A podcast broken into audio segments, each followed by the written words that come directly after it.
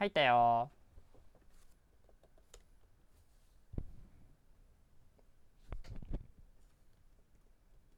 三はい、今日も始まりました、リューフェロラジオ。DJ のジンです。このラジオ番組では、学部留学生として各地で学んでいる現役海外大学生が、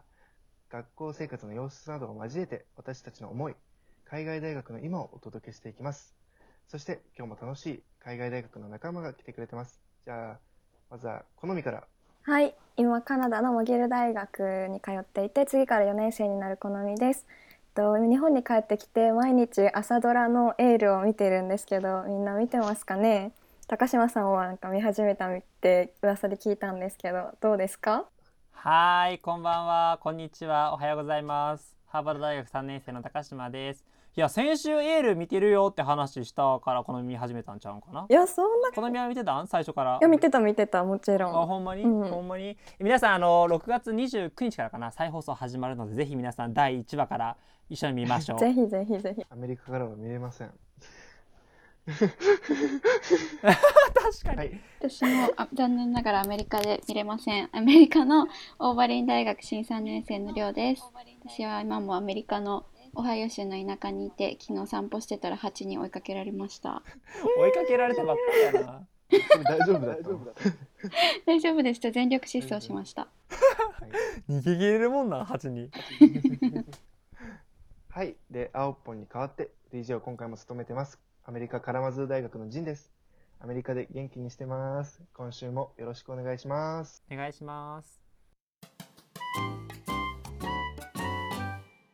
今回のテーマはコロナと留学生、私たちのこれからについてです。新型コロナウイルス感染症によって世界中大変な状況が続いてますね。前回はコロナによって私たちの留学生活がどんな影響を受けたのかをお話ししましお話ししました。今回はこれから私私たちの留学生の生活がどうなっていくのか、with コロナ時代に留学するってどういうことなんだろうってことをみんなで話していきたいと思います。ちなちなみに今僕とりょうちゃんはアメリカに残っていて、高島さんと好みんは日本に帰ってるんだよね。そうそうそうそうそう。みんなもそうよね。なんかまあ前回も話したけどさ大学によって全然対応ちゃうやんか。でうん。まあうちハーバードは全然まだどうなるか分からへんねんけどみんなのところは大学どうなるかって決まってる？秋以降は。はい、えっと、うちの大学はつい昨日あの大学から長い来年度のプランが来て、おえっと、対面授業が決定しました。多分ごい。はい。すごい。オンラインのとこが多いと思うのでびっくりしたんですけどうん。普段は秋と春の2学期制なのを3学期制にして秋春夏って3学期やってえっとみんなが学年によってキャンパスに来る学期っていうのが割り振られてるので3学期中2学期授業を取るっていう形になります。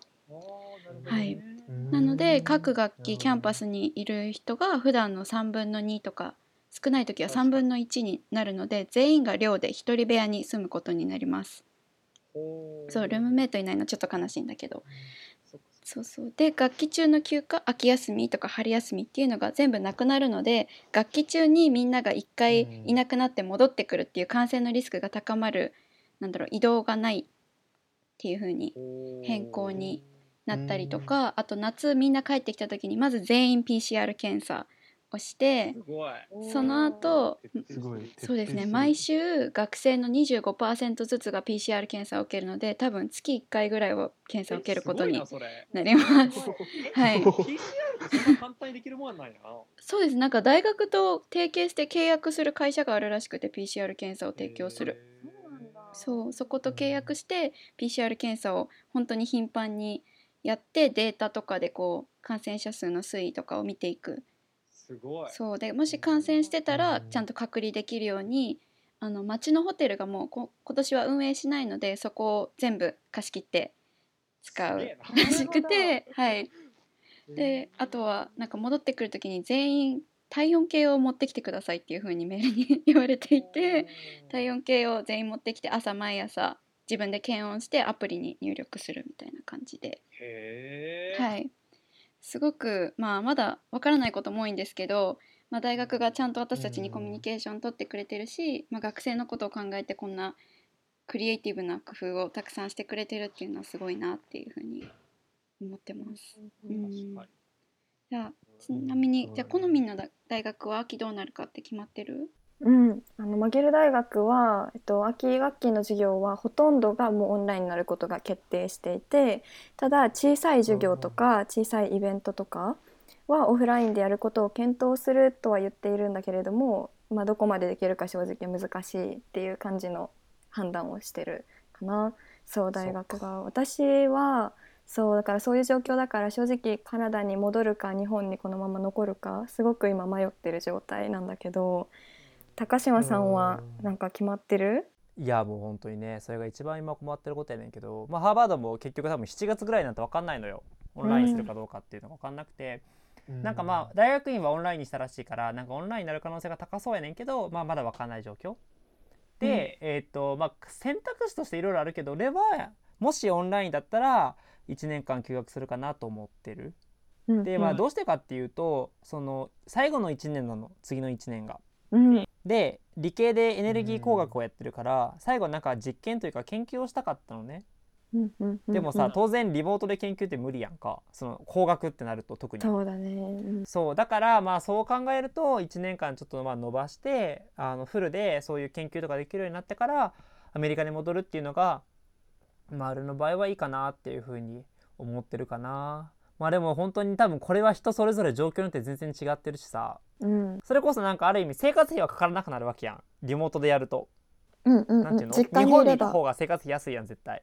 そうだね。ね一人暮らししないわけやから。だからそういう状況もあるからちょっとまあみんな本当に悩みで悩みどころというか悩んでる人が多いだろうなって思ってますね。ジンはまだアメリカにいるんやんな？ってことは来学期は僕今まだいるってこと？まだアメリカに。そう。一応まあこれから夏休み入るんですけど大学が8月の1日までにオンラインにするかどうかをもう決める8って。言月1日って遅いな。そうですよね。だからもう大学がその少人数制の大学で本当にプロフェッサーと生徒の関係をすごく大切にしてきた大学なんでできればオンラインにしたくないなるほど。だと思うんですよね。それで、だから8月1日はすごい遅いんですけど、伸ばしてて、もし、まあ、8月1日になって、まあ、オンラインになるよって決まったら、ちょっと日本に帰ろうかなって思ってて、で、もう9月から秋学期は、まあ、オンラインで、日本でうんうん。オンライン受けようかなって思ってるんですけど、なんか、前回もオンライン授業の話したんだけど、まあ、僕が言ったように、こう、日本で、アメリカの大学のオンライン授業を受けるっていうのって、今までキャンパスで過ごしてた生活が完全になくなると、なんか急になくなるんだけど、なんかちょっと変なまあ感じします確かに不思議ねな感覚確かに。いやなんかそれこそさ今回 うん。オンラインで授業が2ヶ月ぐらいかなあって春休み以降。でなんかこう普段当たり前のようにこうやっていた大学での授業って本当になんかいろんな要素によって成り立ってるんだなってめっちゃ感じたのよ。うんうん。でなんか例えばさそれこそなんかキャンパスで無駄な時間過ごすことってあるやん。例えばさ食堂でみんなで勉強するとかってさ宿題の効率考えたら多分あんま得策じゃないのよ。雑談するしさ。一人でなんかもうこもって自分の部屋でやった方が早く終わんねんけどそういう時間とかあとなんか授業が終わってあの一緒にこう寮に帰る時間とかその間にこう雑談するとかなんかそういうこう無駄な時間一見無駄に見える時間ってめっちゃ大事やなっていうのは今回すごく感じた。でなんかそれは例えばさなんかそういうところであこの子こういう勉強してるんやって知ったりとかさあこのテーマなんかこの子のこの研究テーマはめっちゃ面白いからちょっとなんかインスピレーション自分の研究にもらえるなとかさあとなんか俺がすごく感じたのは周りが勉強してるからその周りの雰囲気にある意味流されて勉強するっていう。なんていうの、うんうんうん。そのポジティブな意味での周りに流されるとかみんな頑張ってるから俺も頑張ろうみたいな。うんわかるわかる。なんかそういうこうさ雰囲気みたいなものがやっぱりオンラインだとないからさ授業始まって見てうん終わったらブチって切れて終わりやん。うんうん。そうだからなんかそういう部分って意外と大学生活の勉強をこう頑張るっていう中で大事だったんだなってそれはめっちゃ思いました。まああともちろん課外活動とかもそうだしね。うんうんうんそうだからやっぱり大学っていう一言で言ってもいろんな要素に成り立ってるんだなっていうのは改めて痛感今回したかな。好みどう、なんか変わってた？いや本当にわかるって今思いながら聞いてて、でその大学のさいろんな要素で成り立ってるって今言ってくれたけどやっぱり楽器が全てオンラインになった時に一番心配なのがその大学の中の人の要素が結構減るというかなくなるんじゃないかなと思っててそう。でそれこそ本当に友達と雑談するとかさで私の場合はすごい教授と直接会ってお話しするのがすごい好きなんだけどそういう時間がなくなるのがすごい寂しくってでなんか今から結構それが心配だったりするのね。そうそうそう。で教授のその週1回のオフィスアワーっていうのに行ってそこで仲良くなったり教授の研究の話聞いたり雑談したりとかする時間がないのがすごい嫌なんだけどただこの間ちょっと感動することがあってお。うちのそうカナダのマゲル大学からあの秋学期にね取る予定の授業の教授からあのビデオメッセージが送られてきてそうでへー9月から授業は始まるんだけれどもみんな今元気にしてますかって言ってあの夏の間こういうことやっといたらいいよとかみんなに会えるの楽しみにしてるからあの頑張ろうねみたいなメッセージが送られてきてすごい私はそれに感動した。いやそれはすごいね。りょうちゃんの大学ではさどういう取り組みが今行われてる？うちもなんか一緒でその教授がかなりなんだろう学生のことを気にかけてくれるなって思うことが多くて。だからなんか結構頻繁に教授から電話かかってきたりとか授業の時もみんな元気どうしてるみたいなことをすごく聞いてくれててだから本当に学期中とか私も一時帰るか悩んだりとかした時に教授にそれこそ日曜の夜とかにどうしましょうみたいなメール送ったらもう次の日には電話してきてくれたりとか。すごい。結構いいね。よくなんか特に授業を取ってない教授とかでもすごい相談したらすごい相談乗ってくれたりとかしてたかな。あとなんか課外活動をリモートでやろうみたいなのがすごいうちの大学は盛り上がってて夏休みの今もオンラインのクイズ大会とかゲーム大会とか。ブッククラブで本読もうとかやってるみたいです。めちゃめちゃいいなうん。うんうん。へーそうだねでもさやっぱりそういうオンラインになる中でさきっとこれから大学に入る子たち新入生の子たちってさ、きっと不安な気持ちいっぱいあると思うんだよね。直接友達つく、うん。友達に会えないしさ教授に相談もできないしさ、なんかそういう時に多分今ギャップイヤーを取ってまた来うん。年大学に入ろうかなとか考えてる子たちがいるっていうのを聞くといやその気持ちもわかるなって思う。うんそうだよね。もうこれからこう何をもとに、何を基準にこう決断すべすべきかとかさ、すごく今迷う時期になるよね。うん。なんか例がすごく、まあ、あと1年大学生活1年しか残ってないからさ、まあ、この1年間をどういうふうに使うかって、まあ、めっちゃ考えてでかつそのために、まあ、休学するのかみたいな選択肢をいろいろ考えてんねんけどなんかあれはすごくうんある意味今回やってよかったというかなんかこういう時期だからこそやってあのすごく自分のためになったなと思うのが改めて大学に対して何を求めるのっていうのを自分でちゃんと考えたこと。で、うん。なんか、さ俺はもともと大学に求めるものって授業だと思ってたのよ。だから別にオンラインであっても全然問題ないし、ぶっちゃけあのオンラインでなんか似たあの結構クオリティは変わらないものがさオンラインのリモート授業でも提供されてたから、まあ、別にオンラインでもええわって最初全然思っててん3月の時とか4月とかって思っててんけど改めてこう、うん。大学に行って何をするんだろうって考えた時にその大学でしかやっぱりできないこと大学というその物理的な環境にいることでしかできないことっていうのが意外と自分にとって大切だったことに初めて気づいて。うんそうそうそれは例えばさっきも言ったようなさその食堂でなんかしょうもない話するとかもそうだしあとあの研究？やっぱこれはさ実際に現場で研究する？その実際に大学で研究するっていうのをやりたかったからそういうことであったりとかなんかこうある意味さ MOOC とかさあの edX とかいろんなこうウェブで無料で大学の授業とかを受けられるような時代になってるからこそ大学というこうフィジカルな場所に行って自分は何を得たいのかなっていうのをちゃんと考えるのってすごく大事だしなんかそういうこうん。う大学のなんか大切さというかさうん。大学のこう物理的な場所の魅力みたいなものを再確認できたのはなんか卒業前にできてすごく良かったなってうん、確かに、うんうん、からなんかそこをちゃんとみんなうん一回考えてほしいなと思う。なんかオンラインだから嫌だなとかオンラインだから楽かなとかもうもちろんまああると思うねんけどそれを先にじゃあそこで自分は何を得られるのかなっていうのをちゃんとやっぱり考えてで新入生はさ当然それも分かんないと思うから先輩にたくさん質問してなんか考えてもらえればいいなってうん。すごく思います。うん。うん。とりょうちゃんあれだよね。大学のそのアドミンで働いてるんだよね。だからなんかそういう観点からもちょっと何か新入生たちに言えることあるかもね。そうですね。私今大学のアドミッションとあと新入生のサポート役ピアリーダーっていうのがあるんだけどそれをやっています。で実際今年は大学側もすごく新入生のことを心配しててこの状況の中でやっぱり不安なこととかがみんな多いと思うから早めに大学でのコミュニティ作りっていうのをやろうっていうことで夏に特別授業を新入生向けに私の大学はいくつか開講してます。で最初に2回こうすごいやって好評だったのがコロナウイルスをテーマにして8週間毎週違う学部の教授がその分野学問分野からコロナウイルスについて話すみたいな今の状況について話す授業だったり今私は、えっと、ディスカッションファシリテーターをやらせてもらってる授業が映画の授業なんだけど毎週映画を見てその映画をもとに何だろう変化とかトランジションあのについて話そうっていう授業で。だからこの変化の時の中で、まあ、自分のアイデンティティとかについて見つめ直そうっていう授業をやってて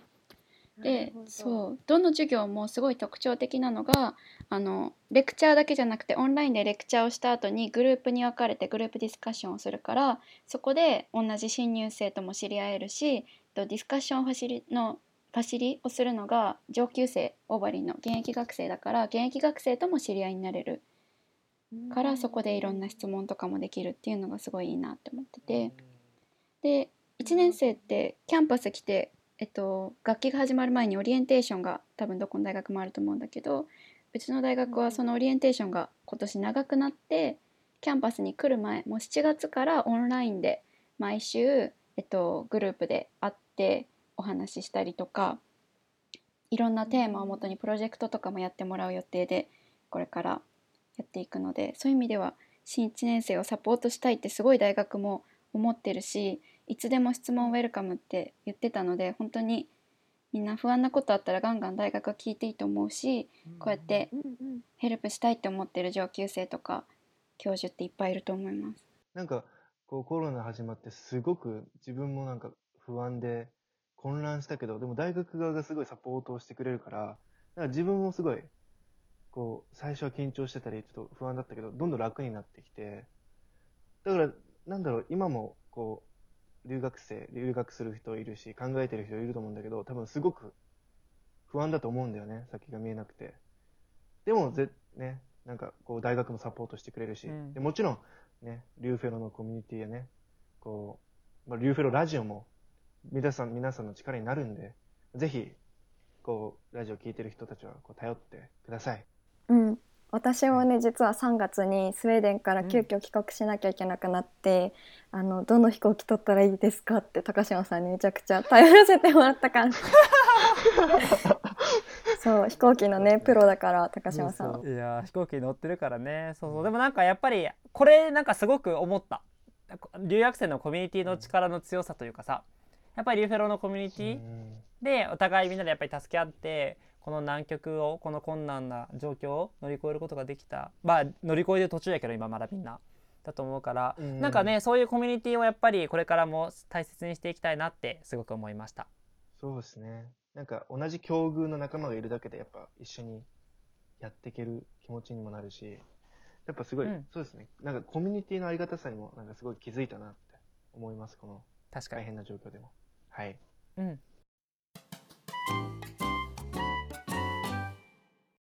はい。まあ、2週にわたってコロナの話したんですけども、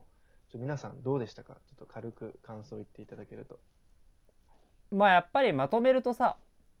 いろんな大変なことはあるけど、うんお互い助け合って留学生やっぱやってるしリフェロももちろんなんか助け合えるコミュニティだしでやっぱりこう大学もすごく留学生のことをやっぱ考えてくれてる大学って多いなって改めて感じたのでなんかこう本当に海外大学行きたいと思ってる子とかさ、うん海外の大学で勉強したいと思ってるのであればなんかこういう状況下でなんかネガティブなさ報道とかもあるけど本当に行きたいと思ったらチャレンジしてほしいなと思うし、意外とこうなんていうのやっぱりサポートする体制は整ってるよっていうのを伝えればいいなってうん思いました。そうですね。うんりょうちゃんは今回初めてだったよねラジオ収録2回やってみてどうだった？すごいなんかみんなの話がたくさん聞けたのがすごい楽しかったです。なんか今も自分の大学の状況はわかるけど他の大学の状況ってなかなかこうやって詳しく聞くことないのでそういう意味でお話できてすごい楽しかったです。うん確かに。ね、すごくなんか、こうやって共有できて、すごくなんかたなんか楽に立ったっていうか、ね、助かったし、でもこうこのラジオ2週聞いてて、まだこう知りたいなって思ってる子もいると思うんで、ぜひ、まあ、リフェロラジオまでお便り送ってください。お聞きのストリーミングサービスの説明欄に記載があるので、そちらを確認してください。都道府県と学年、ラジオネームもお忘れなく。それじゃあ、えーここまで聞いてくれてありがとうございました。それではまた次回お会いしましょう。バイバーイ。バイバーイ